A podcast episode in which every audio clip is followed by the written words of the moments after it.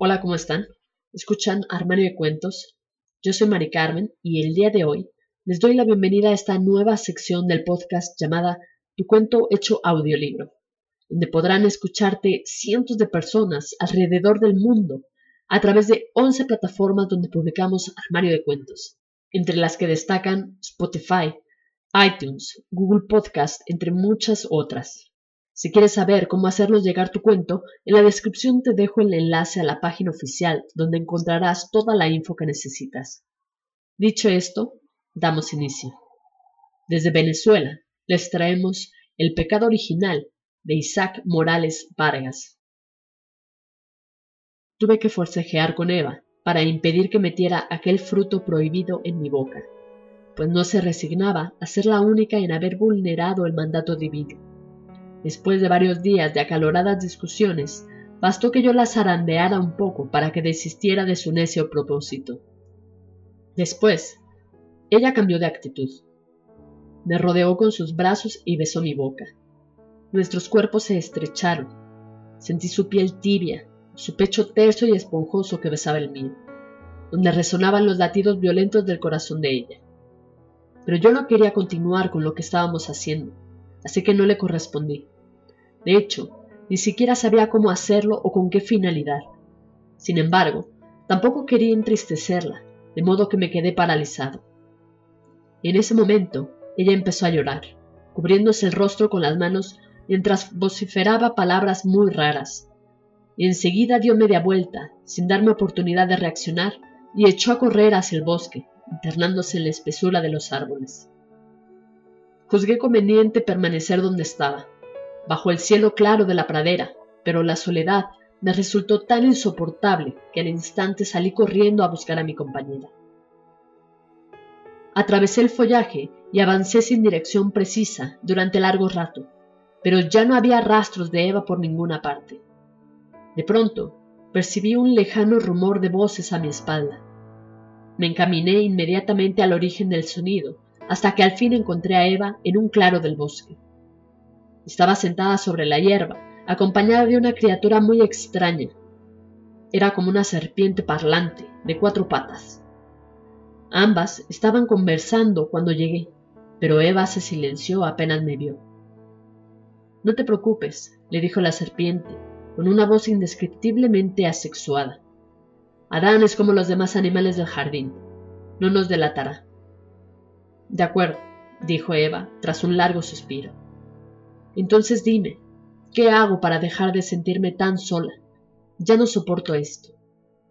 Necesitas un varón que sea como tú, declaró la serpiente. Espera hasta mañana en la tarde que Dios vendrá a echar la siesta como de costumbre. Mientras esté durmiendo, le robaré la porción de aliento vital que necesito para crear a tu nuevo hombre. Pero, repuso Eva, ¿Cómo haré después para que ese nuevo hombre también coma de los frutos del árbol prohibido? Él será hueso de tus huesos y carne de tu carne, dijo la serpiente. Así que no necesitarás convencerlo. Ya verás. Y a la tarde siguiente, yo mismo vi como la serpiente durmió a Eva. Le extrajo una de sus costillas y alrededor del hueso, el suelo, moldeó la figura de un hombre de barro. Después sopló sobre la figura y ésta se hizo hombre y despertó. Luego, el hombre caminó hasta el árbol prohibido, tomó como siete frutos y se los comió todos uno tras otro. Todavía masticaba el último cuando Eva despertó. Ya está hecho, Eva querida, dijo la serpiente. Marchémonos a construir el mundo que hemos concebido. Extrañaré este lugar, comentó aquella, antes de mirarme fijamente y extrañaré a Adán. Ya deja de hablar con nosotros y ve a despedirte, replicó el hombre.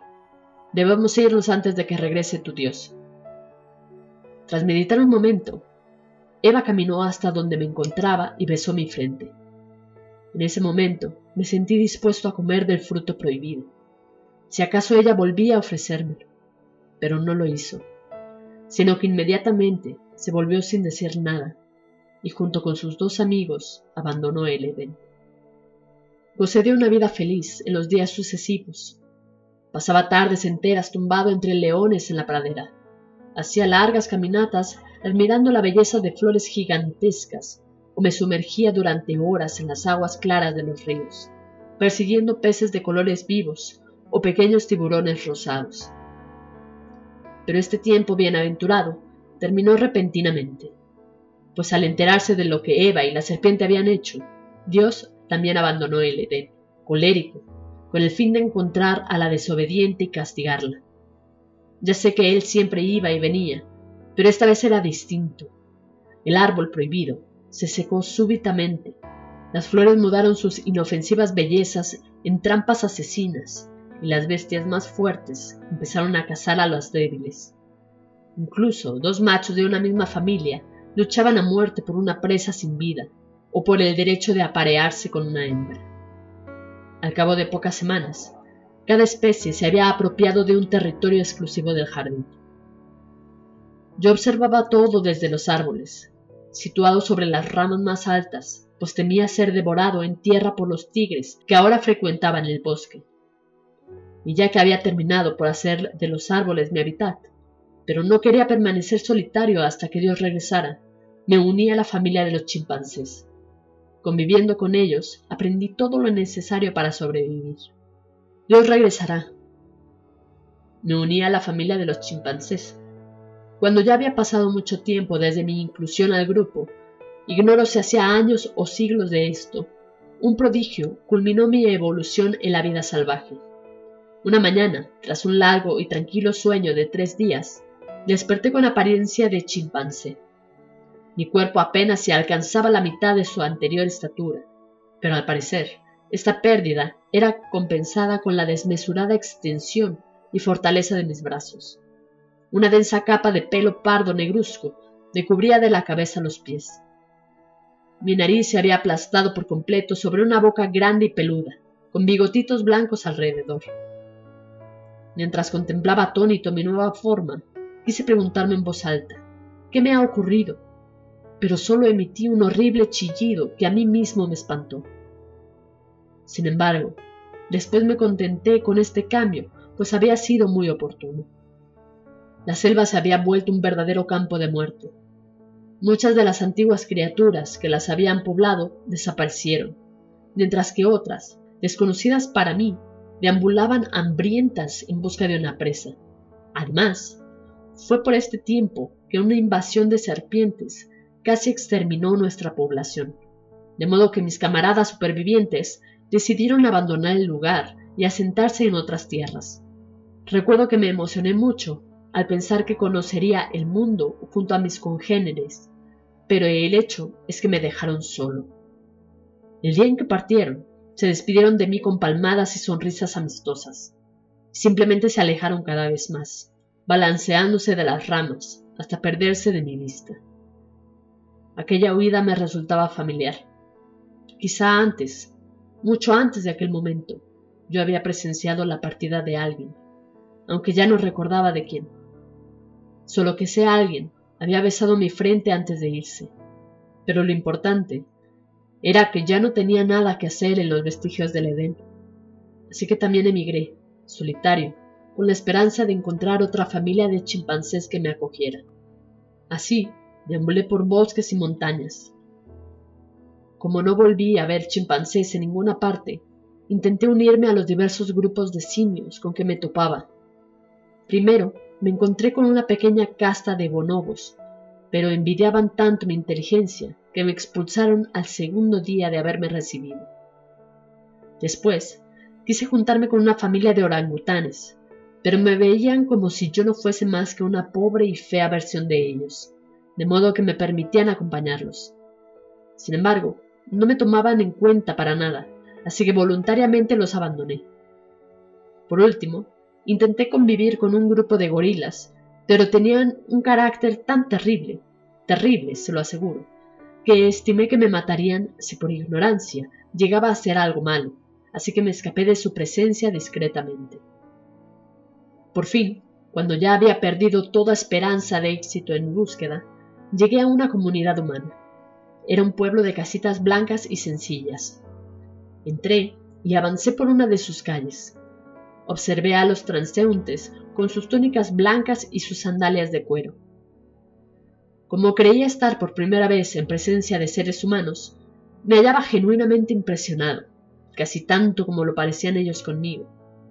Sin embargo, lo que me cautivó fue la figura imponente que se erguía en lo que parecía ser el centro del poblado. Representaba a un hombre y una mujer tomados de la mano, envueltos en una espiral que describía el cuerpo de una serpiente de cuatro patas. La figura era toda blanca, como hecha de piedra, y justo debajo tenía una inscripción que naturalmente no supe leer. Medité unos instantes acerca de lo que veía, y recordé que una vez, hacía mucho, muchísimo tiempo atrás, yo había visto a aquellos tres sujetos, pero entonces eran de carne y hueso. ¿Es que ellos ahora son estos seres de piedra? me pregunté. Entonces, dos mujeres que pasaban se detuvieron cerca de mí. ¡Qué tierno monito! exclamó una de ellas sonriendo. ¿Qué buscas, pequeño? Parece que le gusta la escultura, comentó la otra. Señalé la inscripción con el dedo. Eres muy curioso, me dijo la chica que había hablado primero. ¿Quieres saber qué dice el pedestal? Pues ahí se lee Padres de la Civilización. De inmediato, trepé a la escultura, me colé por entre la espiral de la serpiente hasta ubicarme sobre los hombros de la figura de la mujer y abracé su cabeza. No, amiguito, me dijo la otra mujer. No puedes abrazar a la verdadera Eva. Ella murió hace muchos años. Al escuchar el nombre de Eva, me sentí momentáneamente desorientado y de golpe terminé de recordarlo todo.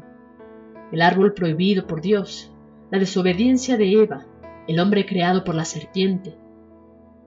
Bien, empecé a decirme. ¿Qué castigo recibió Eva después de todo? ¿La mortalidad, quizá? Pero la muerte con el don de la maternidad es un castigo bendito, pues de algún modo Eva sigue viva en sus descendientes, que parecen ser los habitantes de este pueblo. Y la serpiente, por su parte, quizá fue quien dio a los hombres el conocimiento para fabricar ropa, construir casas y erigir esculturas. Mientras que yo, el obediente a Dios, solo me he transformado en una bestia. Obedecí porque Dios me aseguró que yo no necesitaba conocer el mal, pero a la larga, ¿quién fue el bendito y quién el maldito entre Eva y yo?